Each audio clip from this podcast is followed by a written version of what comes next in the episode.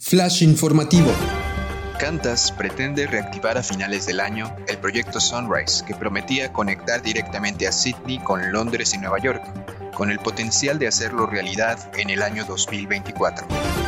La empresa SpaceX realizó su segundo lanzamiento de prueba del vehículo Starship SN9, el cual terminó impactando en tierra y explotando de manera inesperada después de que sus motores fallaran en el reingreso a poca distancia de donde había despegado.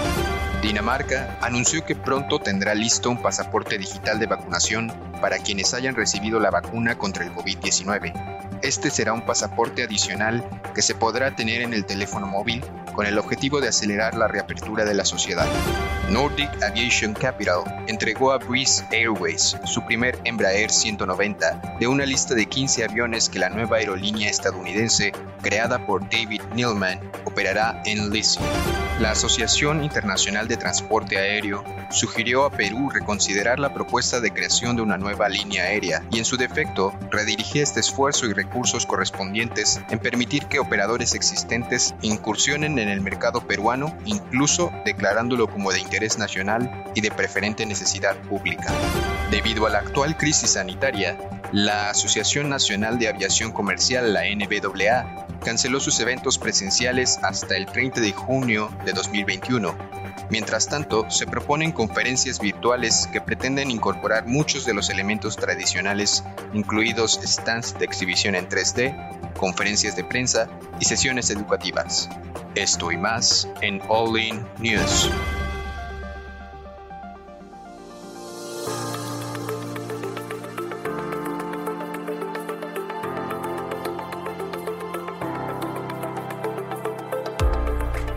Estás escuchando All In News, el resumen semanal de noticias de aviación en español. Mantente informado en los temas más relevantes de la industria aeronáutica, nacional e internacional. Bienvenido y gracias por escucharnos. ¿Qué tal amigos? Bienvenidos a este su resumen de noticias favorito. Espero estén teniendo un maravilloso día. Les habla su servidor Luis Lozano. Me encuentro acompañado de mis amigos. Cristian, ¿cómo estás?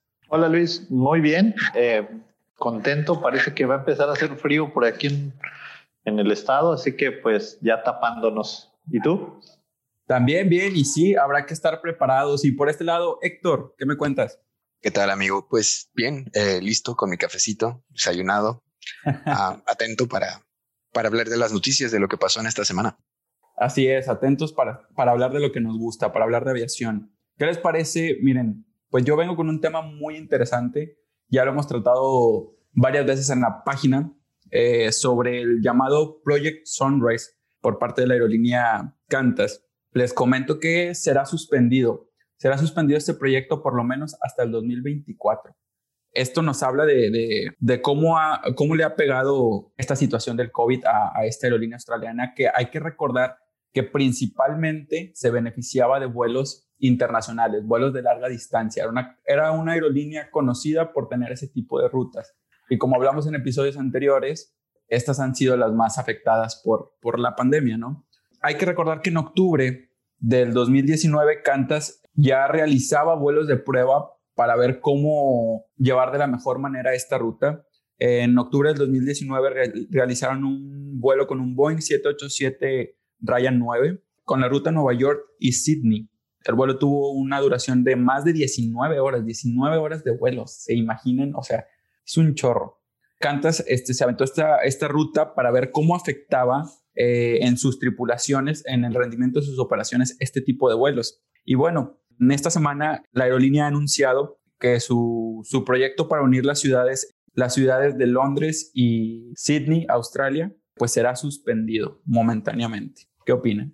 Pues ese proyecto, antes de que nos fuéramos a la pandemia, tenemos, de hecho, tenemos un podcast del puro proyecto Sunrise, porque sí era algo, algo nuevo, o sea, era llevar al límite no solamente las aeronaves, sino también el performance humano, donde querían evaluar, como bien dijiste, cuál era el impacto que tenía este, este vuelo transatlántico, o pues este vuelo colosal, por ponerle un nombre, en cuanto a duración de horas, el impacto que tenía en la tripulación, en los pasajeros y, que si realmente era, no solamente, o sea, de que era posible, era posible porque la tecnología lo permite, pero si era un vuelo que, que no desgastara o que no causara algún mal por, por hacer un vuelo non-stop de casi 20 horas, ¿no? Entonces, para mí se me hace algo muy, muy interesante, muy relevante, pero también creo yo que en este momento de la vida, este proyecto Sunrise es una buena decisión ponerle pausa porque creo que esos pues esa sobreexposición de 20 horas a un montón de desconocidos en un vuelo transatlántico, eh, creo que pues puede convertirse en ese, en ese avión de, de, infectados con pacientes ceros de todo tipo, ¿no? Entonces creo que a lo mejor eh, es una buena alternativa, es una, no, alternativa, una buena decisión por parte de Cantas de ponerle un poquito pausa y decir, bueno, tenemos la tecnología para hacerlo, pero eh, este momento de la vida no es precisamente el más adecuado para hacerlo. Así es, y también pues hay que ver cómo se desenvuelve este tema con los fabricantes, porque hay que recordar que Qantas salió y dijo, yo ocupo un avión que sea capaz de volar más de 17 mil kilómetros de manera ininterrumpida. Y Boeing y Airbus empiezan a maquinar y le dicen, bueno, Boeing sale y dice, yo te puedo ofrecer el 787 raya 8 con algunas modificaciones para que pueda cumplir este con la ruta, o espérame y vamos a lanzar en algunos años el 777 eh, raya 9X y esas eran las, propuestas del fabricante americano. Después llega Airbus y dice, mira, yo tengo mi A350, eh, raya 1000, igual con algunas modificaciones para poder cumplir la ruta. Y sabes que este sale antes que el 777 y te ofrece mejores beneficios que el Dreamliner. Entonces, Qantas al parecer se estaba declinando por esa opción para esta ruta, por el A350 de, de Airbus. Pero con, con, este cambio en el proyecto, bueno, pues el pero que le ponían al 777 era el tiempo, que era un avión que todavía no eh, existía para las aerolíneas, aunque el avión ya realizó su primer vuelo de manera exitosa, eh, las, pruebas han, han, salido de la mejor manera para Boeing, era un avión con el que no se contaba en esos momentos.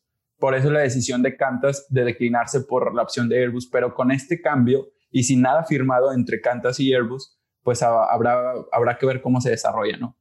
Claro, y, yo creo que en este momento va a ser como, pues, eh, no sé, ese, ese proyecto interesante que tal vez se va a quedar en la charola de proyectos, porque el, el tema es que pues las restricciones actuales no solamente están en términos de qué tan lejos o qué, tan, qué tanto puede durar un avión en el aire, sino también de los pasajeros que llevas a bordo y ahora las restricciones para poder entrar a ciertos países, sí, solo sí, tienes una vacuna, sí, solo sí, te has hecho una prueba, sí, solo sí, como ahora Canadá, que te pone una, un estado de cuarentena solamente por llegar a, su país. O sea, si llegas y das positivo en una segunda prueba, no sé si han leído un poco de eso, está, está bien interesante que llegas tú a Canadá y en Canadá pues te piden que hagas otra prueba y si en esa segunda prueba llegas a dar positivo, te llevan a un lugar de cuarentena y ahí te tienen pues, durante los 14 días hasta que te alivias para no dejarte entrar al país, o sea, que no se haga más porque no se esparza más el virus. Entonces,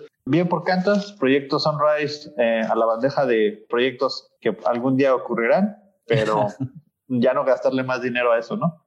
Pero habrá que esperar. Aquí resaltan dos cosas, como, como tú dices, o sea, una, las diferentes medidas que han tomado los diferentes países para atacar esta situación del COVID y, los resultados tan drásticamente diferentes, ¿no? Que tienen. Y otra, otro punto a resaltar, me parece que mencionaste sobre la tecnología de hoy en día. Es impresionante cómo antes, eh, para unir dos continentes por requisito, por el rango de los aviones, te tenías que ir dando brinquitos, ¿no? Para poder llegar de un país a otro y, la tecnología hoy en día ha alcanzado un avance sorprendente que, por cierto, ahora que estamos con este tema, me gustaría, Héctor, mencionabas por ahí una nota acerca de SpaceX, ¿no? Sí, sí, sí, eh, estuvo en la boca de todos esta semana. Hicieron un en vivo en, yo lo vi en Facebook. Era una prueba del cohete eh, Starship. En la última prueba ni siquiera eh, lograron hacer el despegue completo, pero esta vez se desempeñó muy bien. Los primeros 10 minutos de la operación, después con el reingreso, justo cuando, cuando iba a aterrizar, uno de sus motores falló. A mí, eh, como espectador, cuando lo vi en vivo, eh, me pareció que los activaron un poco tarde, porque pues también recuerden amigos, este es el cohete más grande que se ha construido en toda la historia, o sea, si lo ponemos a escala, el más grande de SpaceX que medía 120 metros de altura, el antes el ITS que se construyó en 2016, lo duplica, o sea, este cohete es de 240 metros. Y si lo ponemos, por ejemplo, en comparación con un Falcon 9, caben, pues no sé, un Falcon 9 mide 70 metros tal vez, o sea, cabe tres veces ahí.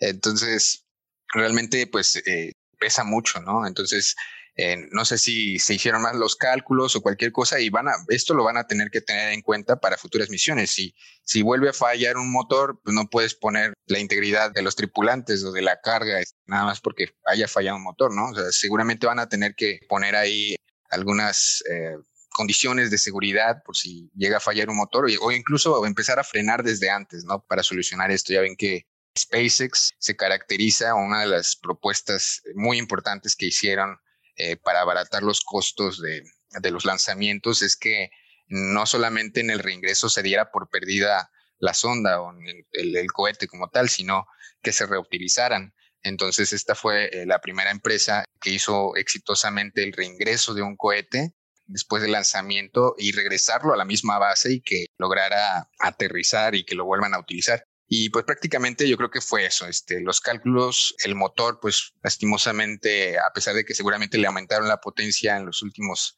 segundos, es que realmente tienes un periodo de 5 o 10 segundos, si algo pasa mal ahí, pues explota. Realmente fue eso, o sea, que se estrelló contra el piso, pero un poco aparatoso, pero realmente dentro de eh, lo que se esperaba de la prueba, se desempeñó muy bien, se logró llegar a, las alturas y pues hasta cierto punto creo que fue una prueba muy exitosa.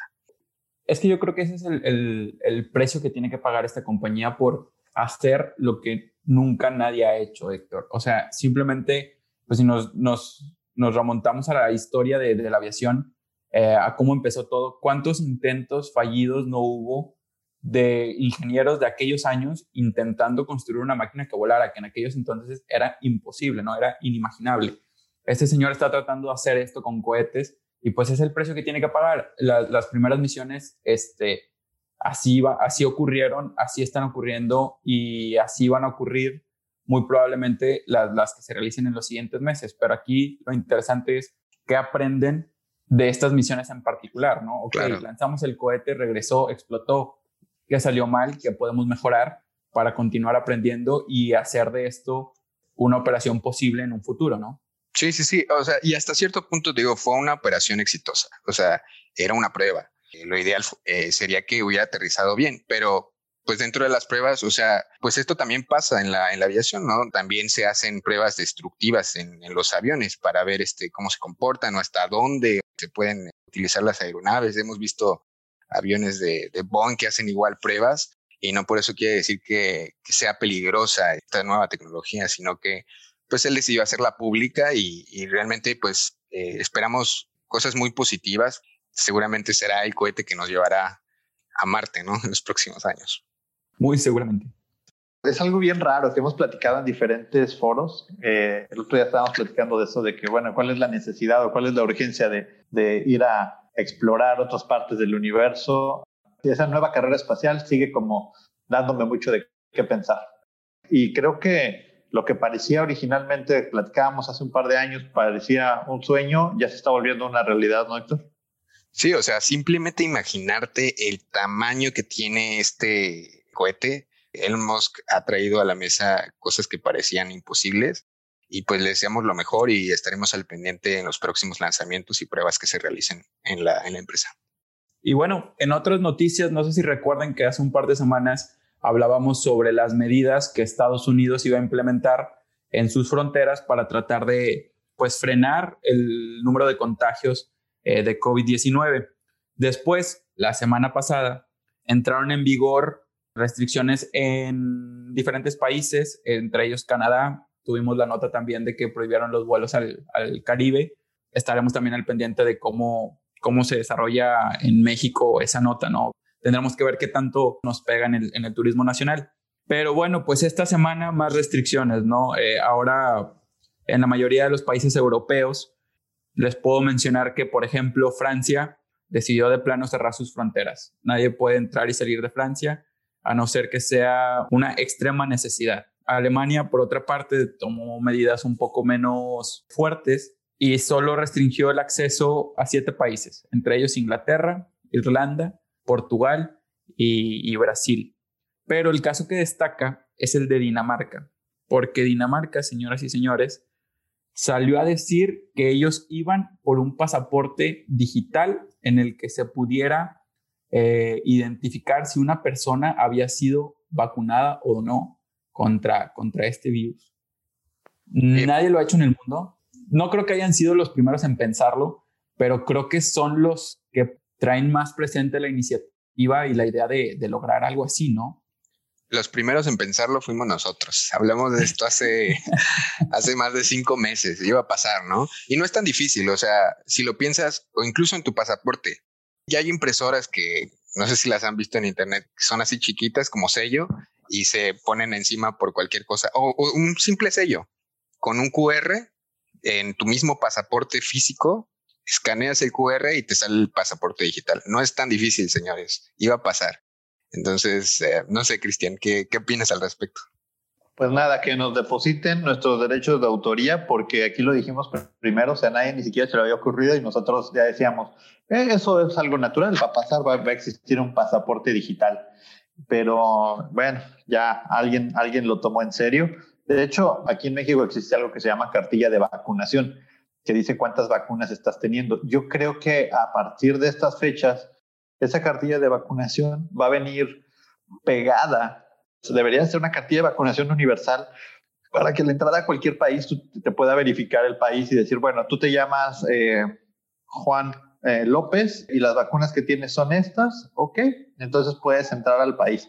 De hecho, varios países, principalmente en África, piden unas ciertas vacunas, por ejemplo, si vas a, no, sé, voy a decir una cosa que no es, no es real, ¿ok? Eh, vas a a Nigeria y te piden una vacuna de la fiebre amarilla. ¿Por qué te piden eso? Pues, pues para dejarte entrar. Si no tienes esa vacuna de la fiebre amarilla no puedes entrar. Entonces ahí eh, creo que lo único que le hacía falta a esto es tener ese, ese refuerzo, ¿no? para, para que ahora, si dentro del pasaporte y dentro de la parte de, no sé, las mismas aerolíneas, en, al momento de documentarte, ya te pidan, no sé, digitalmente tus sellos digitales de pasaporte y visa y tus sellos digitales de vacunación para que puedas ir y venir como los pasaportes, que es un documento aceptado a nivel global, pues los pasaportes de, de, vacunación, pues van a ser también documentos que deben de ser aceptados a nivel global. Entonces, estamos en la antesala de, de un, un, nuevo movimiento. Sí, sí. Y pues ahora esperar a que los diferentes países integren esta propuesta. Seguramente Estados Unidos va a hacer lo mismo y de ahí todos los países van a empezar a, aplicar lo mismo. Muy este, probablemente. A ver hasta cuándo lo vemos aquí en México. Muy probablemente. Miren, el primer paso que busca el gobierno danés es primero crear una página web donde, donde uno pueda comprobar que está vacunado, ¿no? Pero declaró el, uno de los ministros eh, de Dinamarca y mencionó que será el pasaporte adicional que uno podrá tener en su teléfono móvil y que documentará que uno ha sido vacunado. Se trata de que como país aprovechamos las ventajas digitales que tenemos. Traen otra mentalidad, porque como dice Héctor, lo hace Dinamarca, después lo hace Estados Unidos y después lo hacemos todos. Sí, eso es lo más probable. Pero, pero bueno, pues pasando a otras noticias, me gustaría platicarles de algo un poquito menos coronavirus. Vamos a hablar de Breeze Airways, que es una nueva ultra low cost que piensa eh, iniciar operaciones en Estados Unidos. Eh, recientemente recibió sus primeros eh, Embraer 190. esta empresa tiene un convenio con Nordic Aviation Capital, que es la, la, financiera, que es la dueña de los aviones, y esta Breeze Airways se los está rentando a ellos. La lista son 15 aviones y pues son eh, Embraer 190 eh, fabricados por el fabricante brasileño. Eh, la aerolínea de, de, de costo empezará a volar este año. ¿Cómo le va a hacer? No sabemos, pero va a empezar a ofrecer vuelos desde aeropuertos secundarios, o sea, aeropuertos más baratos. No va a llegar a los grandes hubs, como por ejemplo un Dallas, un Houston.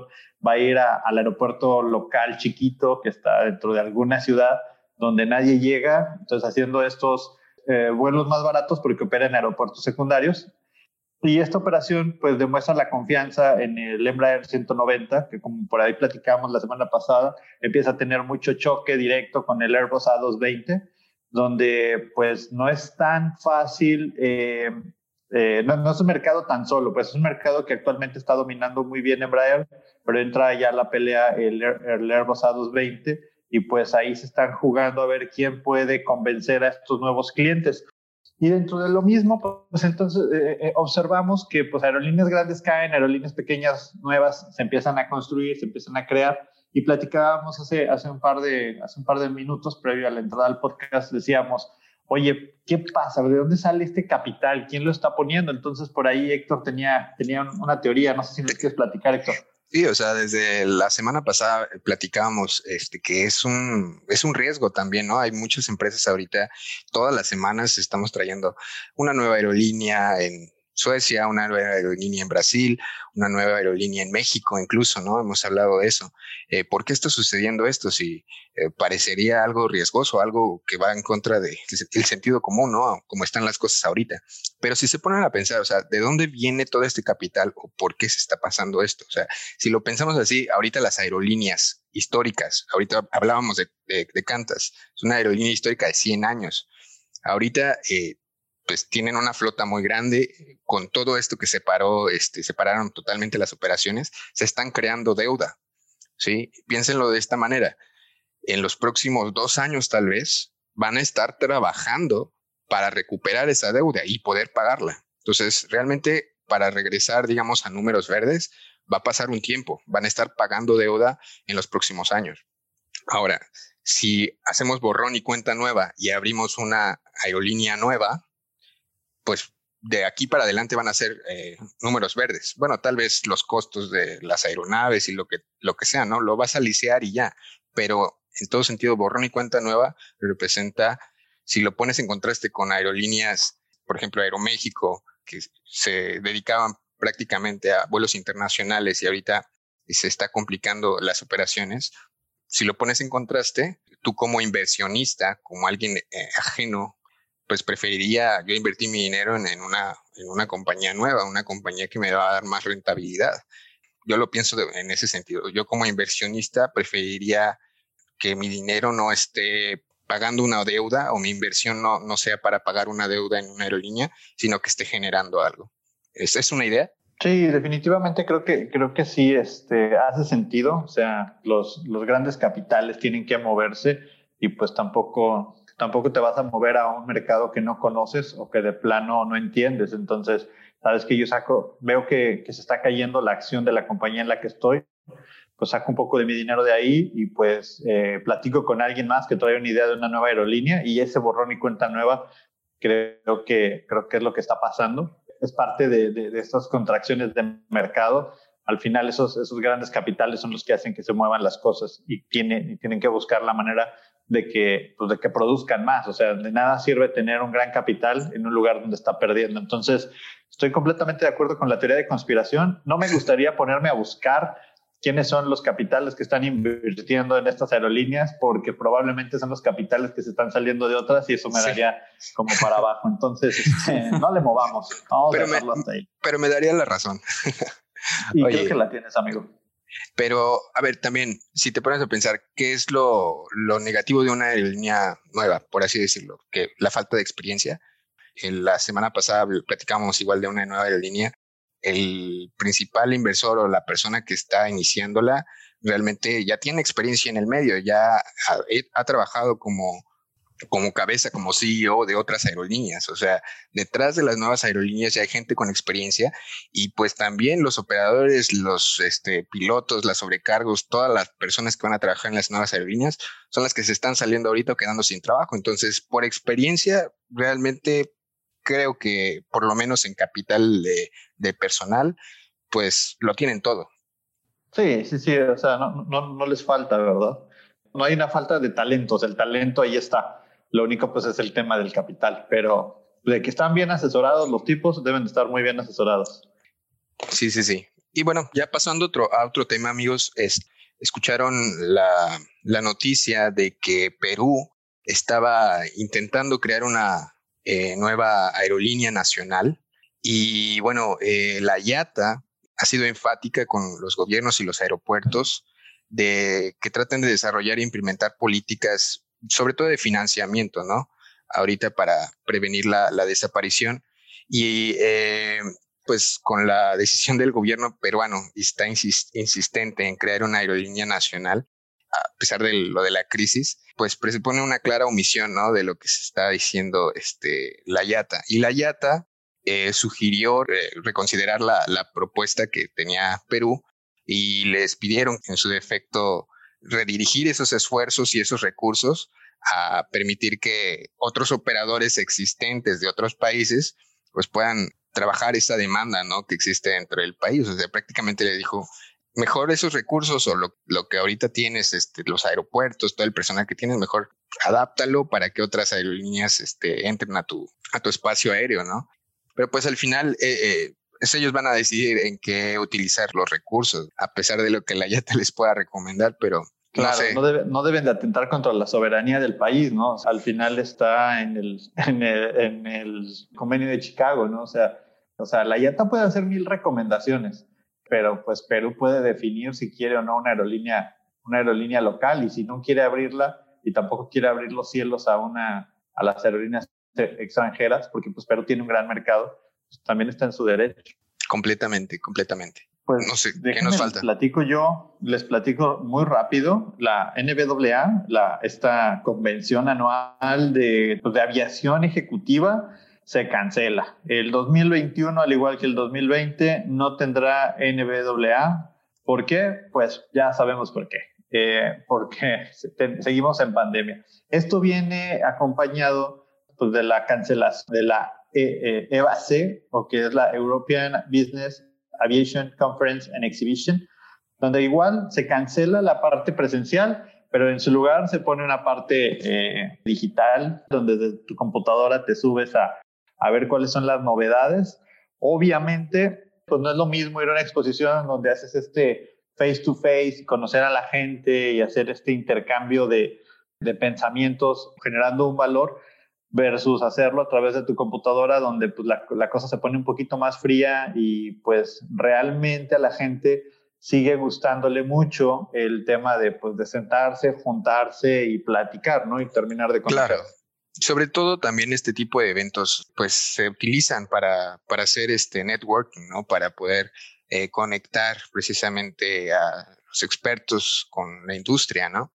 Sí, Pero... y, fíjate, y fíjate que hay otro evento que hace la NWA que se llama de Schedulers and Dispatchers. Y e, este evento sí lo va a hacer, lo va a hacer virtual, pero la suscripción, o sea, nada más para que se den una idea, es arriba de los mil dólares. O sea, ir a atender ese webinar te cuesta más de mil dólares. Entonces, pues también la gente no se está subiendo tanto porque pues es lo que cobraban en un evento presencial y ahora en un evento virtual te siguen cobrando los mismos mil dólares y a veces la, la, bandera es de que bueno, pero te vas a ahorrar el hotel y el viaje, o sea, así como de, mm, pues sí, pero pues, no, no, no sabe a lo mismo.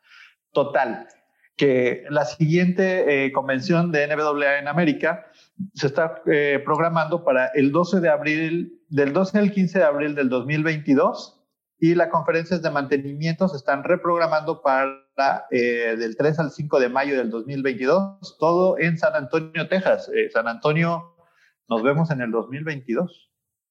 Listo, amigos. Oigan, ya para finalizar, les traigo la nota curiosa de la semana.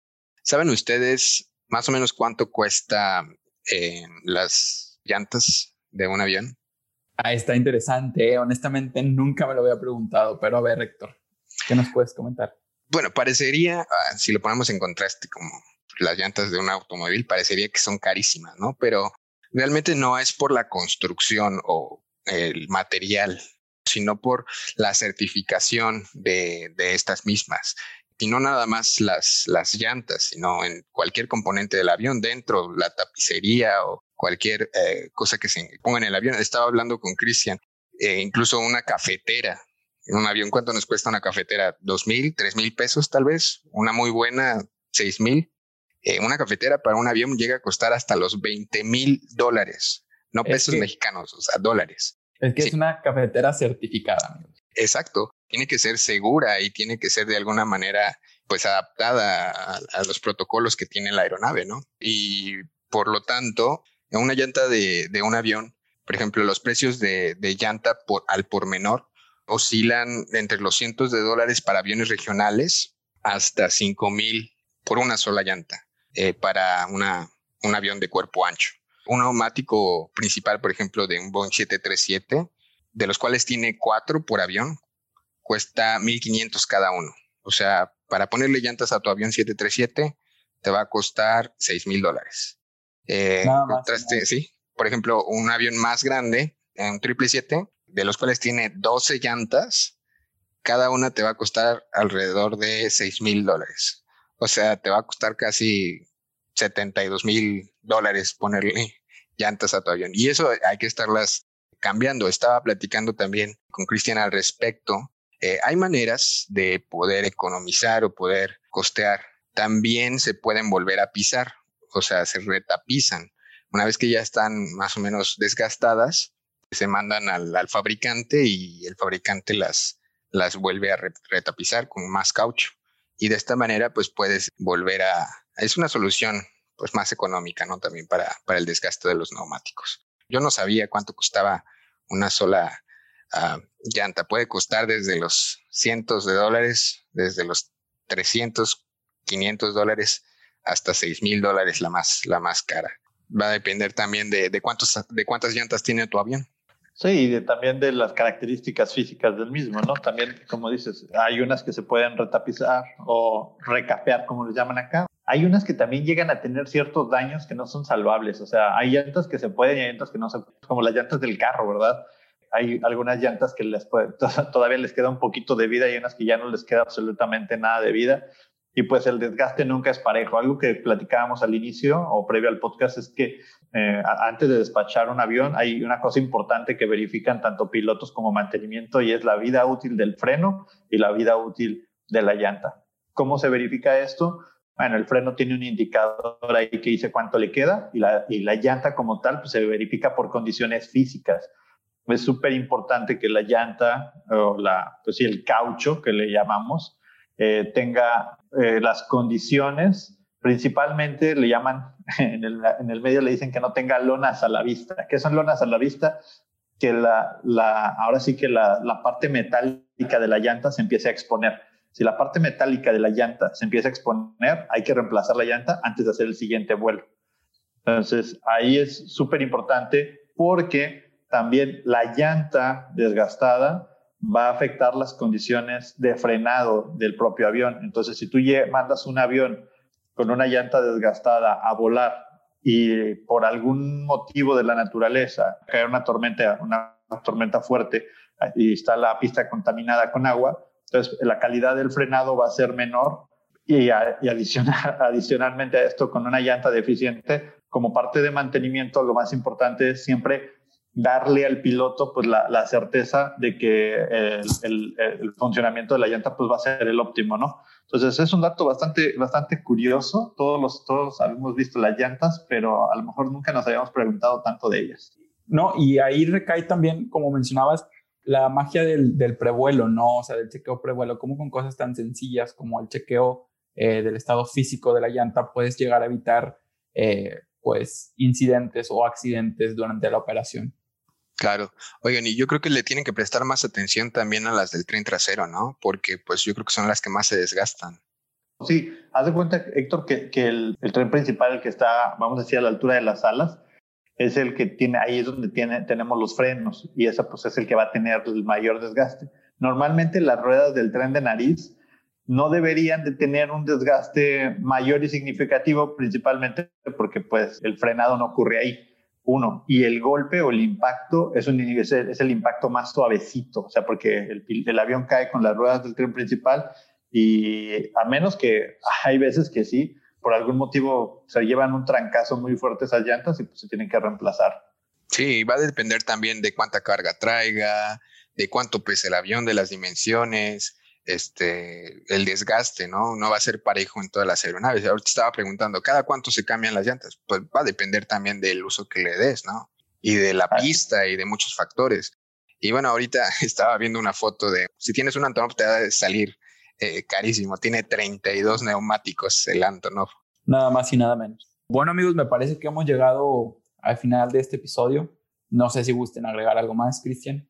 No, de mi parte sería todo. Muchas gracias a todos. Nos vemos en la siguiente edición.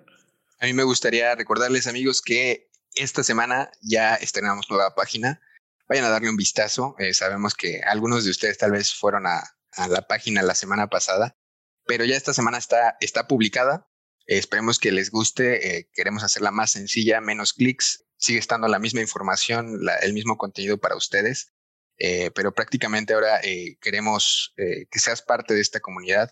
Sabemos que tú que nos escuchas, por lo general, también trabajas en la industria y si nada más te gusta la aviación y, no sé, tomas fotografías muy bonitas o tienes contenido, ah, esta semana conocimos también a, a un personaje que hace, hace noticias, hace prensa, eh, si te gusta todo esto y crees que puedas aportar valor a la industria, te invitamos a que, entres a la página y que te suscribas, que seas un advisor. Eh, queremos crear eh, esta comunidad, principalmente en Latinoamérica, de, expertos, de gente con, con muchas capacidades y queremos tenerte en esta comunidad. Construimos todo esto para ti y ponemos todos los recursos y todos los medios que hemos construido en estos años a tu disposición eh, recordarles también nuestras redes sociales, Solin Advisors, y también la revista que esta semana también salió, la revista del mes de, del mes de enero. Eh, denle un vistazo, quedó muy, muy bonita. Esperemos que les guste. Recuerden que es totalmente gratuita. Puedes leerla en la página, puedes leerla en tu celular o puedes descargarla y leerla eh, mientras vas para tu trabajo, no sé, cuando estás en un avión. La dejamos ahí para ti, un regalito. Así es. Y pues bueno, sería todo por hoy. Que pasen un lindo día. Hasta luego. Que tengan buen fin. Gracias. Bye bye. Diviértanse. Bye. Disfruten el Super Bowl. Bye.